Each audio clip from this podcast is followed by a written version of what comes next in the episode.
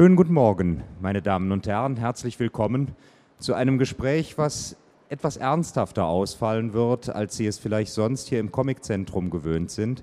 Aber auch ein Gespräch, was sicherlich hier seine ganz besondere Berechtigung besitzt. Denn wir wissen alle, wie tief verbunden die Manga- und Anime-Szene Japan ist. Nicht nur aufgrund des Gegenstandes, sondern auch aufgrund eines tiefen Interesses an der Kultur dieses Landes. Und ich bin deshalb ganz besonders stolz, dass wir einen hochrangigen Vertreter Japans hier begrüßen dürfen, den Generalkonsul Japans in Frankfurt, Herrn Shigeeda. Bitte begrüßen Sie ihn. Es gibt eine sehr lange Tradition der Zusammenarbeit zwischen dem japanischen Generalkonsulat in Frankfurt und der Frankfurter Buchmesse. Wir haben das große Glück, dass sämtliche Generalkonsuln, die in den letzten Jahren hier amtiert haben, ein großes Interesse an Manga, an Anime gezeigt haben und uns immer wieder mit ihrer Anwesenheit hier erfreut und geehrt haben. Und wir wollen heute gemeinsam, wie gesagt, über ein etwas ernsthafteres Thema sprechen, nämlich über die Auswirkungen der großen Naturkatastrophe vom 11. März durch das Erdbeben und den anschließenden Tsunami in Japan. Wir wollen allerdings auch noch einmal darauf hinweisen, dass heute noch bis 14.30 Uhr die große Schnitzeljagd durch die Messe hier geführt wird, veranstaltet anlässlich des 150. Jahrestages der deutsch-japanischen Freundschaft. Vor 150 Jahren, 1861, sind erstmals diplomatische Beziehungen zwischen Preußen und damit später auch dem Deutschen Reich und dem Japanischen Kaiserreich aufgenommen worden. Und dieses Jahr ist voller großer Jubiläumsveranstaltungen und natürlich dürfen wir in diesen Jubiläumsveranstaltungen das leider Gottes so traurige Ereignis dieses Jubiläumsjahres nicht ausblenden. Darüber wollen Herr Shigeeda und ich jetzt gleich etwas sprechen. Wir warten noch ein bisschen, bis Sie alle mit Tee versorgt sind, damit die Unruhe nicht allzu groß sind, ist. Dann aber hoffen wir, dass wir einen möglichst interessanten Morgen miteinander verbringen werden. Wenn Sie an der Schnitzeljagd teilnehmen wollen, die Unterlagen gibt es dort hinten am Pult. Und ich kann Ihnen verraten, wenn Sie zu den glücklichen Gewinnern gehören, dann könnten Sie das Glück haben, ins Generalkonsulat eingeladen zu werden, um dort mit Herrn Shigeeda einen ausgiebigen Brunch einzunehmen. Es lohnt sich also durchaus, sich auf die Suche zu machen.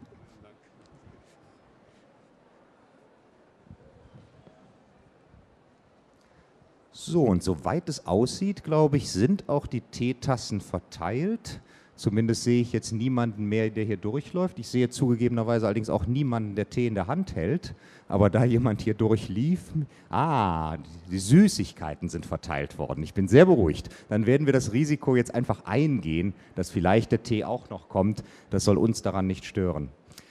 Herr Shigeeda, eine persönliche Frage ja. gleich zum Auftakt. Wie haben Sie den 11. März 2011 erlebt? Wo waren Sie und was haben Sie davon gehört? Eigentlich vielen Dank. Zuerst möchte ich gerne Ihnen alle so die, die, die Dankbarkeit ausrichten. Äh, Frankfurter Buchmesse ist weltbekannt. Ich möchte immer jedes Jahr hierher kommen und dieses Jahres 2011 habe ich eine große Ehre, hier eingeladen zu werden. Ich danke Ihnen, der, der Veranstalter von Buchmesse und vor allem der äh, Herr Blatthaus von äh, Frankfurt Allgemeine Zeitung. Aber dieses Jahr haben wir zwei Aspekte in unseren Beziehungen, nämlich Licht und Schatten. Licht ist natürlich haben wir dieses Jahres 150-jähriges Jubiläum zwischen Beziehungen, die Beziehungen zwischen beiden Ländern. Und wir feiern überall in Deutschland und Japan. Gleichzeitig haben wir am 11. März große Tragödie hingenommen, nämlich die Erdbeben in Japan am 11. März war in, in Frankfurt natürlich zuständig für eigentlich meine Angelegenheiten. Und ähm, ich habe die erste Nachricht kurz vor sieben am Morgen,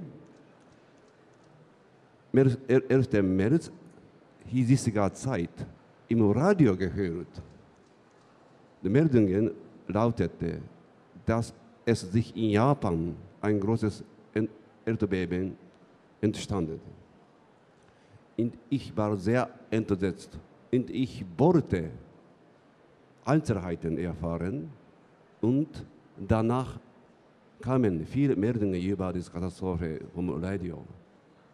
Ich habe Fernseher eingeschaltet. Und da habe ich die Bilder von ganz schrecklichen Szenen. Die Tsunami, Tsunami, eine Stadt in Japan umgestoßen hat und die Leute ist weggelaufen. Ich konnte mir einfach nicht glauben. Das ist zum ersten Mal, dass ich eigentlich in meinem Leben gesehen habe. Ich wollte einfach anfangen zu weinen, aber ich musste so viele Informationen wie möglich zu mir kommen lassen einfach da stehen. Das ist, ich konnte nicht einfach sozusagen einfach dann sofort zum Büro gekommen. Gab es sofort viele Nachfragen Ihrer japanischen Landsleute in Frankfurt beim Konsulat, ob man mehr Informationen hätte zu den Ereignissen? Eigentlich ja, haben wir auch durch diplomatische Channel viele Informationen über diese Katastrophe im Büro erhalten. Gleichzeitig könnte man auch die, diese Bilder überall im Fernsehen anschauen. Und ich habe sofort meine Familie telefonisch zu erreichen, aber die Telefonlinien waren sehr überbelastet. Ich konnte nicht durchkommen und es dauert ungefähr einige Stunden, bis ich mit meinem Sohn einen Kontakt aufnehmen konnte. Und mein Sohn am 11. März äh, zufälligerweise in der Stadt mit in Tokio befand, musste nach Hause laufen, zu Fuß laufen. Es dauerte fünf Stunden, weil am 11. März nach dem Erdbeben sind alle Straßenbahnen und Unterbahnen aus, ausgefallen. Das ist eine schreckliche Sache ja. Haben Sie auch Bekannte oder Verwandte im eigentlichen Katastrophengebiet nördlich von Tokio an der, an der Ostküste Japans und haben Sie dorther Berichte gehört? Ja, eigentlich, die, ich habe eine, viele Bekannten in nördlichen Gebieten von, von Tohoku. Glücklicherweise gab es nicht jedermann, der von dem Tsunami oder äh, Erdbeben verletzt wurde. Aber ich habe einen Mitglied in meinem Büro, der aus Iwate stammt. Er hat Schwierigkeiten in der Heimat, aber seine Mutter glücklicherweise unschädigt eigentlich dort wohnen, wohnen konnte. Ja, das ist eine große, äh, große Nachricht für mich. Ja. Sie erzählten schon, dass Sie von Ihrem Sohn aus erster Hand erfahren haben, wie in Tokio mhm. die Katastrophe sich ausgewirkt hat. Hat er Ihnen auch erzählt, wie die Menschen mit der Situation umgegangen sind? Eigentlich ist es so, die, wir konnten keine äh, öffentliche äh, Verkehrsmittel zur Verfügung stellen, musste man nach Hause zurückkehren. Aber nicht eigentlich die Straßenbahn und U-Bahn, sondern einfach zu Fuß dorthin laufen eigentlich. Ja und die Leute ganz übersetzt und entsetzt wurden von diesem Katastrophe. Aber komischerweise halten die Leute ganz äh, Ruhigkeit. Das ist eine große Überraschung für mich eigentlich. Ja. Natürlich überall in Tokio mit Einwohnern 13 Millionen könnte, musste man irgendwie ein Chaos erwarten. Aber so viele Leute könnte man sehen, aber gibt es keine besonderes Chaos in Tokio stattfand. Diese Ruhe, diese Besonnenheit im Umgang mit der Katastrophe, auch dass es überhaupt keine Panik gegeben hat, gerade in Tokio, aber auch nicht in den Katastrophengebieten selbst, hat in Europa und gerade auch in Deutschland sehr viel Verwunderung ausgelöst, teilweise mhm. auch Bewunderung, mhm. aber natürlich auch Erstaunen darüber, weil das so unvorstellbar für unsere Vorstellungen gewesen ist. Können Sie das aus der japanischen Mentalität heraus erklären? Ja, eigentlich hier, äh, vielen Dank für eigentlich Lobung. Aber die Japaner selbst, eigentlich in Tokio oder in Katastrophengebieten, haben gleicherweise große Angst vor der Katastrophen. Aber ja, wir danken herzlich für diese äh, Lobung, dass die Japaner sich ganz gelassen äh, benommen haben. Persönlich denke ich, dieses eigentlich auf drei Punkte zurückzuführen. Das erste Element ist Gewohnheit. Und zweite Element ist Eigenschaften. Und dritte ist irgendwie, ja, buddhistische oder religiöse Lehre. Der erste Punkt, nämlich die, wie Sie vielleicht wissen, haben wir Japaner seit Jahr, tausend Jahren so viele Naturkatastrophen haben und haben wir uns daran schon gewohnt. Und in der Schule in Japan befindet sich öfters die Katastrophenübung. Und ältere Leute in Japan geben viele Kenntnis über Katastrophen weiter an die, nächste, äh, die nachfolgenden Generationen. Wir haben daran schon gewohnt. Zweitens, eigentlich die Eigenschaften. Wir Japaner eigentlich haben eine Denkweise, mit Natur immer zusammen zu leben. Und wenn die Natur zur Gewalttätigkeit kommen könnte, musste man das hinnehmen. Und wir haben schon seit langem diese Ereignisse zu erwarten. Wir könnten nicht vermeiden. Und wir müssen unbedingt daran gewöhnen. Und wir haben irgendwie eine, wie sagt man, so Gefühl der Resignation gegenüber den Naturkatastrophen. Wir hegen keine, wie sagt man, so die Widerspruch oder so Protest gegen die, die Natur. Natur macht alles. Und wir Menschen müssen unbedingt im Rahmen der Natur, als ein Mitglied der Natur, zusammenleben. Und diese Organisationen könnte irgendeine Benehmen, ja, japanische Leute herbeiführen. Und drittens, und wir haben seit langem Buddhismus oder andere Religionen. In dieser Religion haben wir geredet, wir unbedingt für andere Leute zum Opferschaft ja, kommen sollte. Wir haben so viele Verresten oder die, die Vermisste oder die getötete Leute. Aber die jüngeren Leute helfen die älteren Leute, weil die in Japan, genauso wie Deutschland, ältere Leute in der Gesellschaft ganz ge hoch ge geachtet wurden. Die Jugendlichen konnten nichts anderes tun, als ältere Leuten zu helfen und selbst zum Opfer gekommen. Und wenn wir so wenig so die Lebensmittel für uns stellen, möchten wir uns an, in der Reihe still so die, an und die geduldig darauf warten auf die Austragung der Wasser- und Lebensmittel. Irgendwie eigentlich, wir sind immer so gerät, dass wir an anderen denken, anderen Leuten denken. Das ist eigentlich eine Lehre, die aus Buddhismus oder der Religion stammt. Diese drei Eigenschaften könnten wir zufälligerweise in der Katastrophe äh, wieder anerkennen. Ja. Aber das gilt auch, auch hier in Deutschland. Mit Opferschaft zu anderen Leuten gilt überall. Aber sowieso ich bin ganz beeindruckt, sogar auch als Japaner, von der Gelassenheit, durch die Opferbereitschaft der Japaner diesmal, diesmal ja. Ich glaube auch, dass diese drei Eigenschaften, die Sie beschreiben, sich als großes Glück erwiesen haben in dieser ja. großen, großen Krise. Und wie Sie schon sagten, die, diese tiefe Vertrautheit der Japaner mit der Gewalt, die Natur mhm. ausüben kann, hat ja auch immer wieder Niederschlag gefunden in den Künsten Japans, in den Geschichten, die erzählt werden. Mhm. Und ich erinnere mich an, an, Holzschnitte aus dem 19. Jahrhundert nach dem großen Erdbeben von 1856 in Tokio, dass sofort danach Reaktion mhm. von den Holzschnittkünstlern gekommen ist. Ja. Glauben Sie, dass es jetzt auch beispielsweise in Manga oder in Filmen sehr schnell Geschichten geben wird, die in der Zeit des Erdbebens spielen, die nach der Katastrophe angesiedelt sind und die davon erzählen, was dort passiert ist? Bitte, bitte fordern Sie. Glauben Sie, dass jetzt auch sehr schnell Geschichten in Manga mhm. beispielsweise mhm. oder als Anime erscheinen werden, die über diese Katastrophe erzählen, die die Geschichten ja. erzählen, die passiert sind? Eigentlich haben wir einige so die Manga und Anime, die die, eigentlich die Geschichte über Katastrophen erzählen.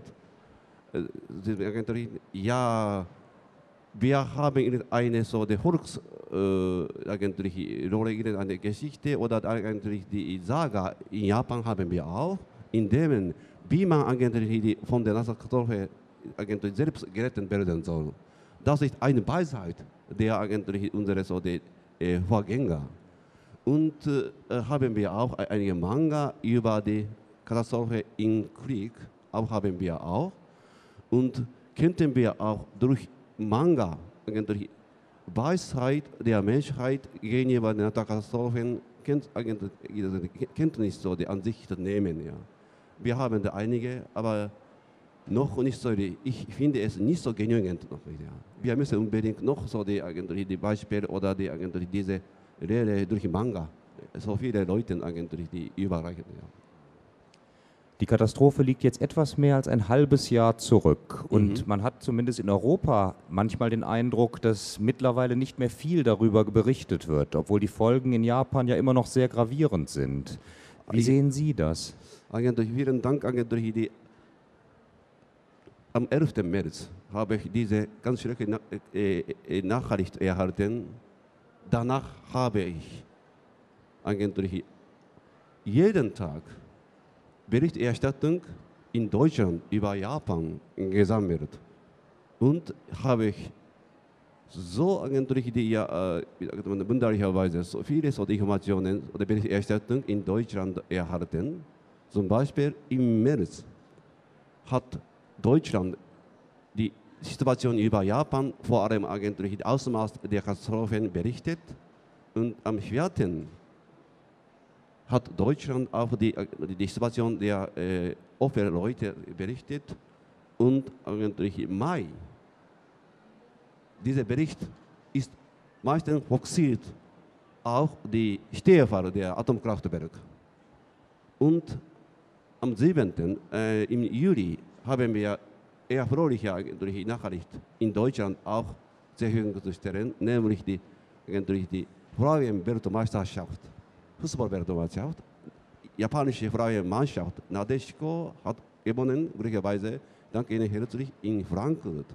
Und ähm, im August haben wir auch ganz traurige Nachricht hinnehmen, hin, hinzunehmen, nämlich die Tourist nach Japan wieder immer noch zurückgegangen geblieben. Und ich möchte gerne in dieser Gelegenheit zu, ihrer, zu Ihnen zum Vorschein diesen Bericht zur Verfügung stellen. Ich zeige Ihnen,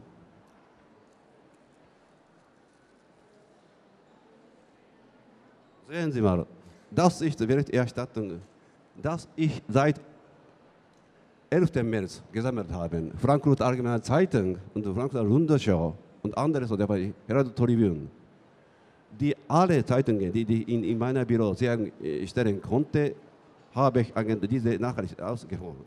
So viele. Und als ich in Japan im September habe ich einen kleinen Vortrag in Japan durchgeführt, in drei Städten. Und ich habe genau erzählt, wie die Katastrophe in Japan, in Deutschland berichtet wurde. Und leider, heutzutage kennen wir nicht so viele Berichte über Japan das finde in Deutschland. Aber Herr Rathaus, ich selbst eigentlich die Katastrophengebiet besucht am Anfang September während meiner Sommerferien. Einen Tag kurz, aber ich muss unbedingt dorthin gehen. Und ich habe gesehen eigentlich die Regierungs japanische Regierung und die regionalen Körperschaften arbeiten zusammen mit ein und die Gegend wieder auszubauen. Und trotzdem mussten wir hier überall umgekippte Autos, hingefahrene Häuser, umgefahrene Gebäude und wegen des Erdbebens ist eigentlich der Boden mehr für einen Meter gesunken. Und trotzdem haben die regionalen Leute mit aller Kraft so eingesetzt für den Aufbau der Regionen. Und Erstaunlicherweise habe ich so viele Freiwillige in Japan gesehen, die die Städte-Krisengebiete besuchen auf eigene Kosten und immer Hilfe leistet. Keine Gegenleistung, keine Gegengeltung, trotzdem kennt die Japaner nicht einfach zu Hause am Wochenende bleiben. Immer so Krisengebieten. Das hat mich sehr groß ermutigt. Und wenn dann habe ich einen Druck, man kann nicht berichten, ohne es anzuschauen. Wir haben so viele Informationen in der Katastrophe in Japan. Aber wenn einmal dorthin gehen, ich bin sicher, könnte man so viele Informationen zum Berichten in Japan finden. In diesem Sinne möchte gerne eigentlich herzlich die alle Presseleute und Medien in Deutschland nach Japan einladen, vor allem zu Krisengebieten, mit Augen die zu ausschauen. Dann hat man so viele nennenswerte Berichte finden. Das ist meine Meinung. Wie Sie gehört haben, haben wir hier dann tatsächlich einen Augenzeugen, der Shigeeda, der dort gewesen ist. Wenn Sie nun Fragen haben, die Sie ihm stellen möchten, zu dem noch genauer, was er gesehen hat oder zu etwas, was Sie zu diesem Thema interessiert, gibt es jemanden, der irgendeine Frage hat, die Herr Shigeeda beantworten könnte? Ich, ähm, ich würde gerne fragen, wie die Aufräumarbeiten also wie weit fortgeschritten sie sind. Ob jetzt alles aufgeräumt ist und schon wieder im Wiederaufbau sich befindet oder ob das noch etwas dauern wird. Ja, gut. Vielen Dank für eine Frage, eigentlich. Die, ja, zwei Aspekte könnten wir gleichzeitig herausfinden. Manchmal widersprüchliche Aspekte eigentlich, ja. Wiederaufbau, ja, sind wir schon auf dem Weg. Und hat die japanische Regierung so strukturelle Maßnahmen so aufgestellt, zusammen mit den finanzielle Möglichkeiten. Und dort schätzt man ungefähr noch zehn Jahre dauern kann, bis alles fertig zu machen. Aber gleichzeitig, wenn wir auf der Stelle die Leute arbeiten sehen, dann haben wir noch optimistischer Eindruck. Weil die Leute in Katastrophengebieten haben sich zusammengeschlossen, um mit so einer vereinter Kraft Heimat wieder aufzubauen. Sie sind sehr schnell, nicht so die, die Hektik, aber sehr schnell eigentlich, die dann fokussiert auf den Wiederaufbau. Und ich bin ganz beeindruckt, ermutigt von dieser Bemühungen dieser regionalen Leute, zusammen mit der Hilfe, die aus freiwilligen Leuten gekommen sind. Ich bin davon zu überzeugt. Regierung, obwohl Regierung noch zehn Jahre so warten muss, aber trotzdem haben die Leute in heimischen Gebieten noch früher die Heimat wieder aufzubauen. Das ist mein Eindruck nach dem, meinem Besuch in der Kassengebiete. Vielen Dank. Gibt es noch eine andere? Gerne. Ähm, ich würde gerne fragen, was mit den Erdbebenopfern, zum Beispiel den Kindern, Waisenkindern geschieht. Oder ob es äh, Programme gibt von der Regierung oder so, die die Kinder fördert. Mhm. Ja, es ist so, die Kinder waren meistens gerettet. Natürlich die, haben wir einige Kinder vermisst bei dem Abschluss des äh, Schuljahres in, äh, April die, die händigt eigentlich die Schulleiter die Urkunde, der Abschluss an die Kinder. In einer Schule ja, haben die meisten Kinder die haben teilgenommen, aber es fahren immer noch einige Tische. Immer noch, nämlich die, der Besitzer dieser Tische sind Opfer geworden im Tsunami. Aber meistens Kinder sind ganz, ganz gerettet und immer so lebendig eigentlich ihre Schularbeit durchführen. Und die meisten, die älteren Leute sind gerettet, aber die mittleren, so die älteren, zum Beispiel die, die von 20 bis 40 oder 50 Jahre alt Menschen, sind meistens zum Opfer geworden. Nicht wegen dieser Leute nicht häufig sich zu äh, benehmen können, sondern sie sind zum Opfer geworden für die Rettungsarbeit der älteren Menschen und Kinder. Und diese Kinder, die, zum Beispiel eigentlich die Kinder in Sendai, die Gebiete ganz stark vom Tsunami getroffen sind, sind nach Polen und Kroatien eingeladen für drei dreiwöchige Aufenthalt in Kroatien. Diese Kinder habe ich am Flughafen Frankfurt begrüßt und direkt gesprochen. Natürlich, sie wollten nicht einfach den Mund öffnen über die Katastrophe, weil so die waren ganz so miserabel so klein. Trotzdem, Kinder möchten gerne immer vorne anschauen. Sie wollen eigentlich hier zusammen mit anderen Kolleginnen und Kollegen in der Heimat oder in einem Platz neues Leben wieder so eröffnen. Und sie, diese Kinder haben Dankbarkeit auf Deutschland zum Ausdruck gebracht. Als ich bei Treffen mit ihm verschiedene Hilfeunterstützung, die Deutschland aus Japan geschenkt hat, erzählt. Ja. Das ist hocherfreulich zu hören. Gibt es noch eine Frage, die Sie dem Herrn Generalkonsul sprechen? Gerne.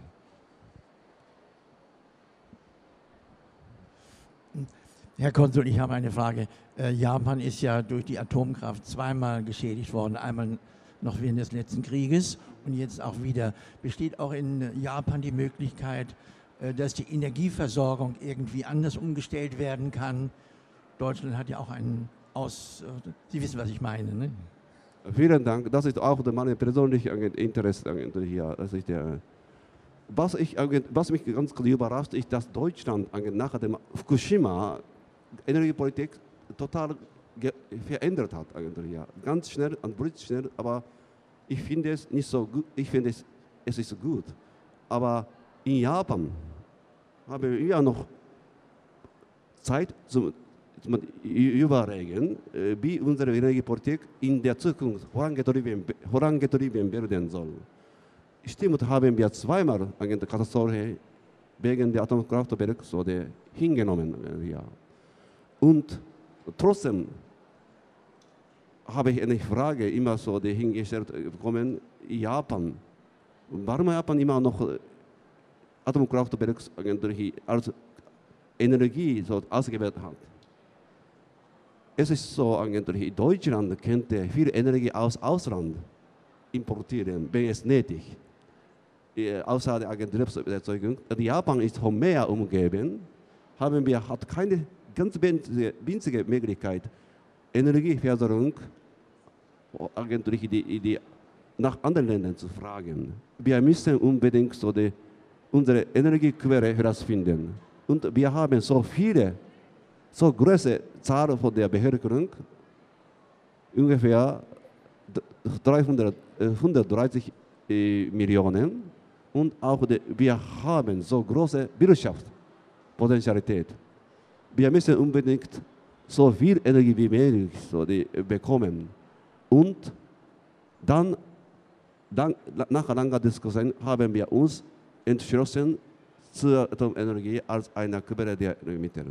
Und dann Fukushima gekommen und ich bin nicht mit Sicherheit zu sagen, dass Japan letztendlich Atomkraftwerk abschaffen will.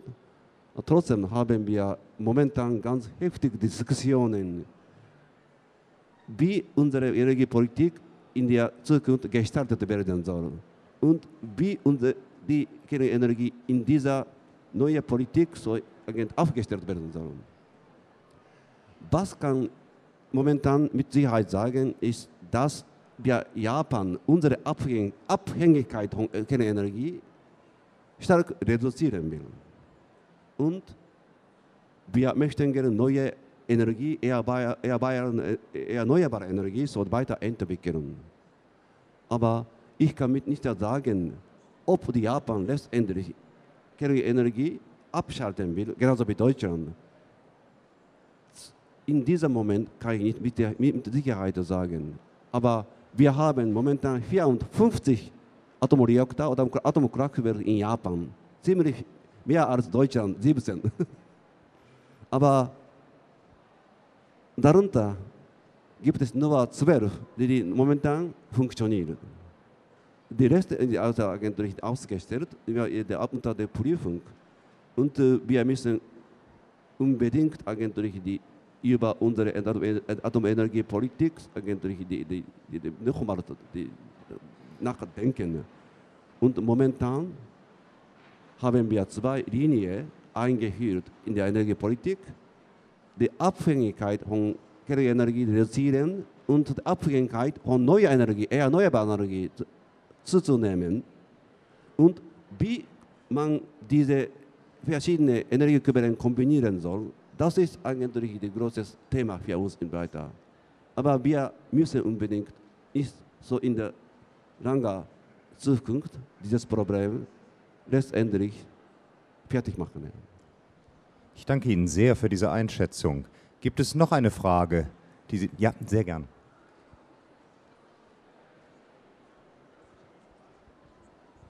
ähm, hat es das Land ziemlich aufgebaut, dass die japanische Mannschaft gewonnen hat. Also, dass sie fröhlicher wurden dadurch und wieder mehr Blick für die Zukunft hatten und sowas.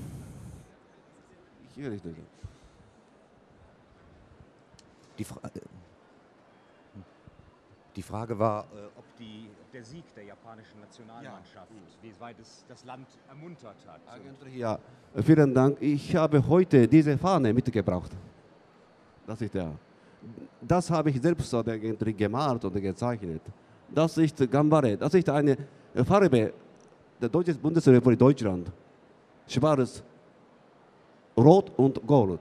Und Gambare, so der, das ist eigentlich eine Sprichwort, das man Tohoku Japan so ermutigen kann. Und sagen Sie mal, diese Unterschrift ist die eigentlich, wir von dieser Mannschaften erhalten habe. Diese Mannschaft besucht Frankfurt am 10., wenn ich richtig erinnere, nach einem Spiel am heutigen Tag. Und ich habe diese Mannschaft eingeladen und ich habe so die, diese Mannschaften große Freude, große Freude der Japaner hier in Deutschland wohnen, zusammen mit der Agentur die Freude, die in Japan wohnen, vermittelt. Und diese auch eigentlich die andere Fahne, auch die, die Unterschrift der Mitglieder der freien Mannschaft geschrieben haben. Diese Mannschaft ist ganz beeindruckt von der Bemühungen, die deutsche Bevölkerung und die Japaner, die hier wohnen, für die Rettung oder die Unterstützung der Japaner in Katastrophengebieten. Und Japan inmitten der Agentur Traurigkeit, Traurigkeit nach dem Erdbeben wurden sehr ermutigt von dem Sieg der Nationalmannschaft von Japan. Das ist, ich habe am Anfang in diesem Jahr zwei Aspekte die, die, die, die erhalten, nämlich Licht und Schatten. Schatten, wie Sie schon vermuten, das größte Erdbeben in Japan, aber Licht ist eigentlich die, vielen Dank, Weltmeisterschaft von Frauenmannschaft in Japan. Das ist da.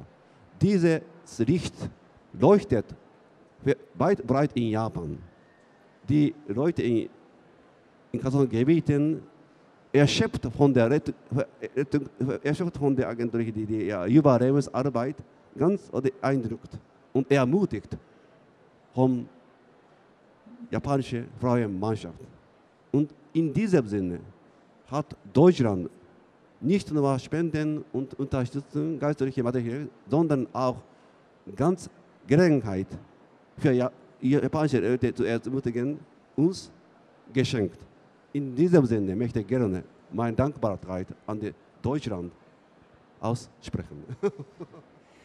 Was würden Sie sich für die nächste Zukunft noch von den Deutschen wünschen? Was können wir tun, um Japan zu helfen?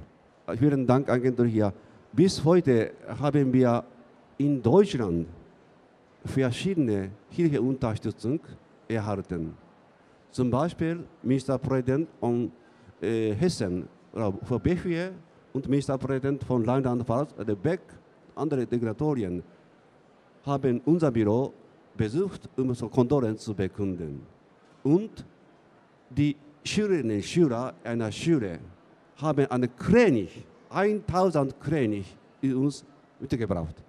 In Japan gibt es eine Sage, wenn man 1000 König fordert und produziert, könnte man Glück erhalten.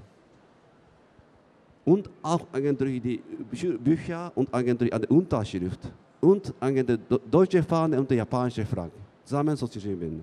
Das ist ein Wunsch der Schüler und Schülerinnen, damit die Schüler und Schüler in japanischen Leute wieder ermutigt werden sollen. Und jede Hilfe, Unterstützung möchte gerne nochmal danken. Und zur Zeit, Wiederaufbau in Japan ist auf dem Gang. Haben wir immer noch viel zu, zu bewältigen.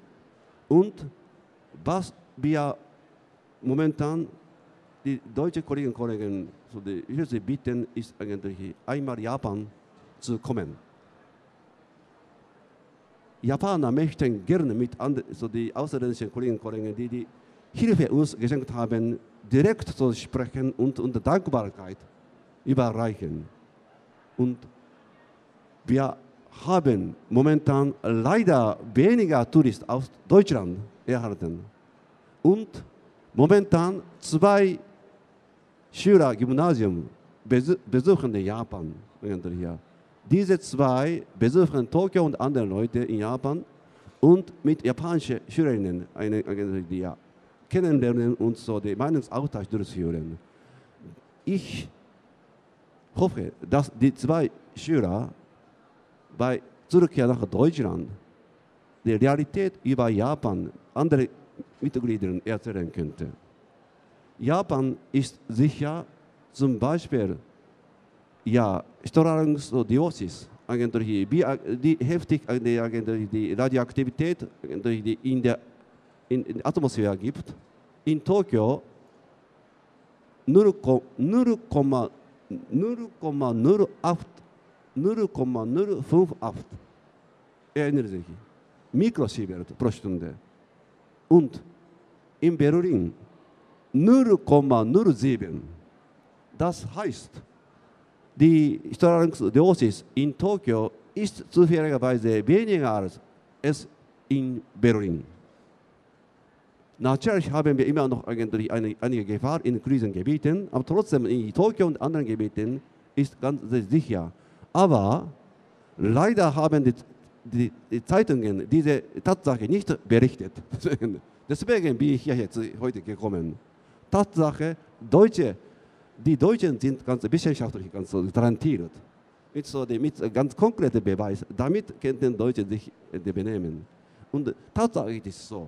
Natürlich, wir müssen unbedingt noch vorsichtig sein, aber das ist ganz, ganz beschränkten Gebieten. Trotzdem, und auf diesem Gebiet könnte man auch wieder über, über durchführen. Und so die, die Radioaktivität ganz so, nieder, so untergebracht wurden und in den Gebieten ganz sicher. Aber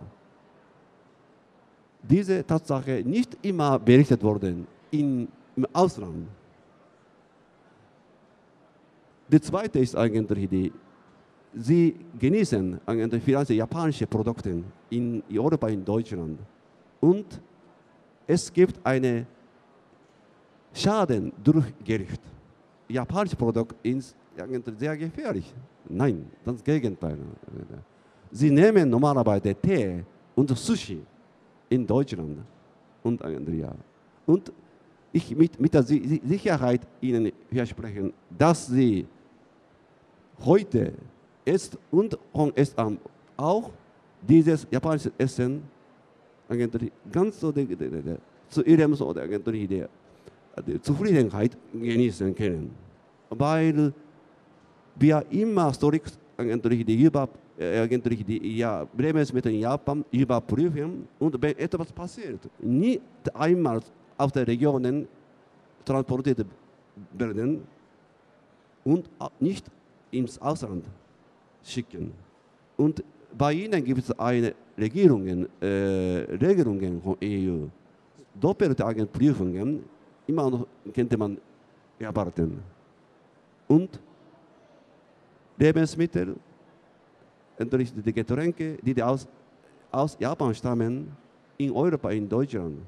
Ich kann Ihnen mit 100% Sicherheit sagen, sicher, bitte, diese irgendwie eine, eine äh, Graben, die nicht von Wissenschaft, nicht wissenschaftlich gegründet, so die, die, die Beweise immer graben. Das ist, das bitte schaffen Sie ab.